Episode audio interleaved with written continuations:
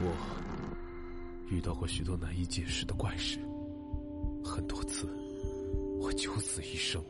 现在，让我带你们进入那些骇人听闻的故事里。欢迎收听喜马拉雅独家制作的《怪谈百物语》，我是挑帘秀。中国有句老话：“画皮画虎难画骨，知人知面不知心。”具体解释大家应该都明白，但很多时候我们生活中会忽略这句古话。今天的故事来自一位听众朋友的分享。这位听众认识一个大叔，现在做的是文化产业。他可以说是第一批的文艺青年，当然，现在已经是文艺老青年了。这个大叔呢，不喜欢别人叫他大叔，反而叫他兄弟才高兴，因为他特别喜欢装嫩。不过，大叔看上去确实不像快六十岁的人了。这位大叔平时也不会做很多保养，而是喜欢运动。上世纪八十年代中期。他辞去了国企的工作，自己一个人出来下海打拼。几年后，稍微有了点经济基础，他每年会花一部分时间工作，剩下的时间就留给自己的爱好。这位大叔是个活得很潇洒的人，而他其中一个爱好就是旅游。各位，上世纪八十年代，那时的旅游产业并不完善。大叔说。当时出去住旅店还要开介绍信呢，他嫌麻烦，索性就不住店，而是借宿。当然，不是像古装片里大侠那样，借宿也是要给钱的。有一年，他听说西南某地风景很好，而且那地方比较偏僻，受现代化影响很小，保留了很多原生态的环境，于是。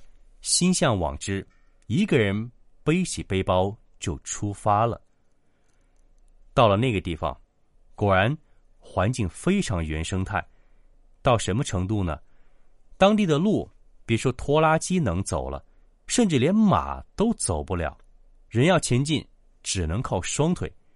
好在大叔身体强健，一个人还坚持了下来。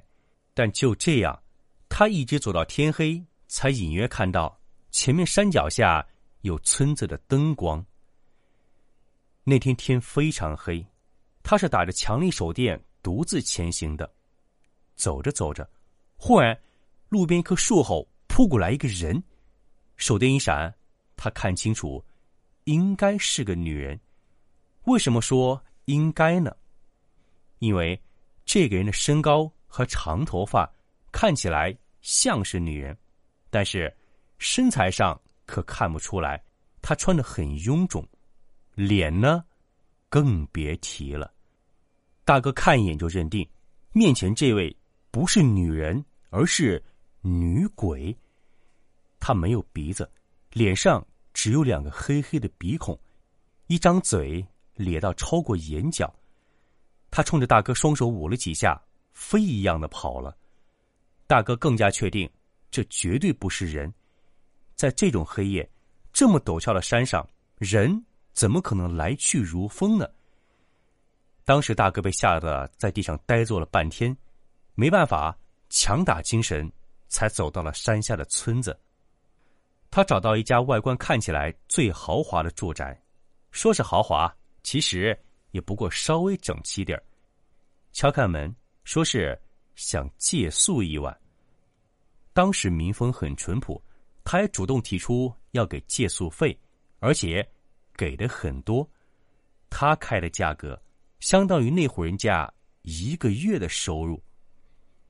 主人很热情的把他请进家中，大叔自己带了罐头干粮，坐下来就打开一罐，也邀请主人家一起尝尝。一边吃着，他就说了刚才路上遇到女鬼的事儿。主人家一听，笑着说。那不是鬼，是个疯子。原来，这个疯子他们都认识。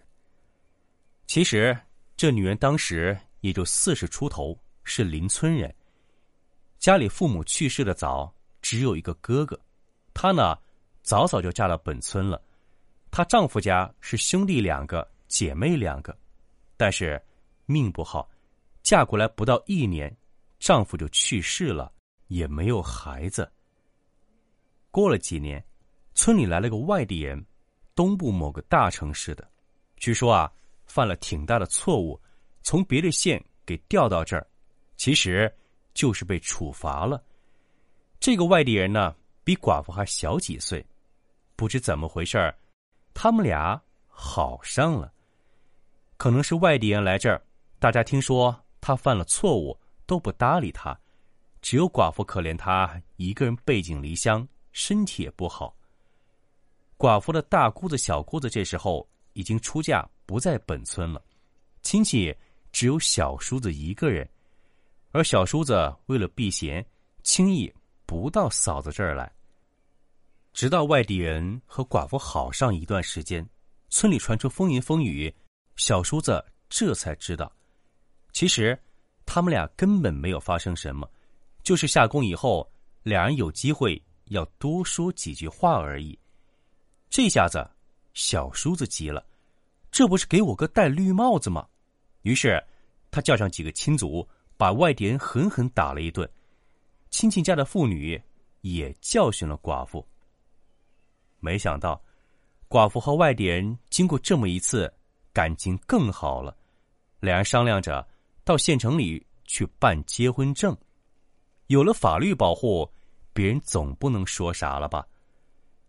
各位，当时是七十年代，小叔子不知从哪儿得到了消息，于是他又带了人来。这次就不是打架那么简单了，他把外地人又打了一顿，指着鼻子说：“你看他好看是吧？”又指着寡妇说：“你偷人是吧？”说着，小叔子掏出刀，把寡妇鼻子割掉。嘴巴割开，问寡妇：“你这样还敢偷人吗？”又问外地人：“你还要他吗？”那个外地人本来就有病，这一急一下，心血管问题发作，当场死了。寡妇也疯了。那外地人好办，外来的嘛，本来就有错误的人，再怎么说他也是病死的。而寡妇从此以后完全变了个人。每天晚上就猫在屋里哼歌，那歌谁也听不懂，但是村民听了都觉得瘆得慌。后来大家才想起来，这是那个外地人偶尔会唱的歌。大家以为寡妇忘不了他，但渐渐的越来越诡异。寡妇不但哼歌，还会说话，好像那个外地人就坐在对面和他聊天一样。两人有说不完的话，有时候笑声都传到了街上。村民们一来害怕，二来小叔子认为这样也太不守妇道了，于是他们商量着又请了个人来。这个人是当地有名的巫师，据说学过一点本事。巫师看了看，说：“外地人的鬼魂没走。”不过别怕，我可以打散他。这寡妇嘛是个疯子，也不用征求他的同意，我直接来。第二天晚上，一帮人把寡妇锁在屋里，在他家院里就开始做法。各位，您别看是个土巫师，阵仗摆起来倒有板有眼，而且他那套看似跳大神的巫术，居然真有效果。那人画了一张符，烧成灰，放在一碗水里，符水泼过去，在场众人都觉得耳膜突然针扎一样疼痛，院子里无缘无故的原地起了一股阴森森的旋风。那巫师立刻叫人把准备好的柴禾堆好，从怀里掏出一个草扎的小人上面写着外地人的姓名和生辰八字，因为外地人来村里报道时。有详细的户籍资料，所以这些信息很容易就找到了。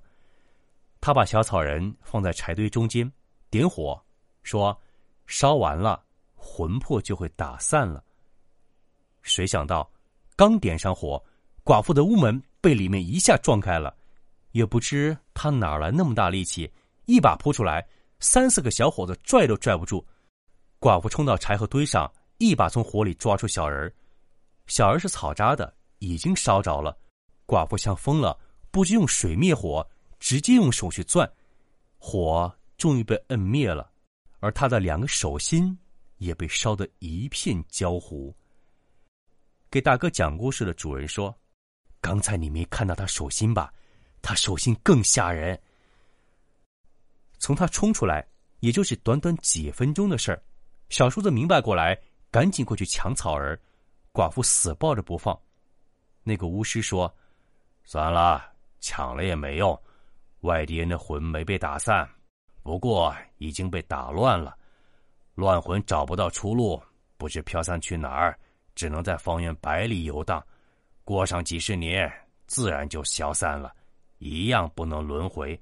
不是等于也给你个报仇了吗？”从那以后，这寡妇就漫山遍野的跑，她和谁都不说话。大家猜测，她是在找那个外地人的魂魄。小叔子觉得这样太丢人，想再整治他。这时，村主任说话了，小叔子也只好随他去了。听完故事，这位大哥跟主人说：“想明天去看看这位寡妇。”主人说。他不一定什么时候在家。再说，他也不理人。后来，大哥倒是见了寡妇的小叔子，看上去是很淳朴的农民，但是他的观念和现代文明社会太不一样了。各位，旧社会的思想害了多少人，已经无从而知。有的时候，人。比鬼更可怕。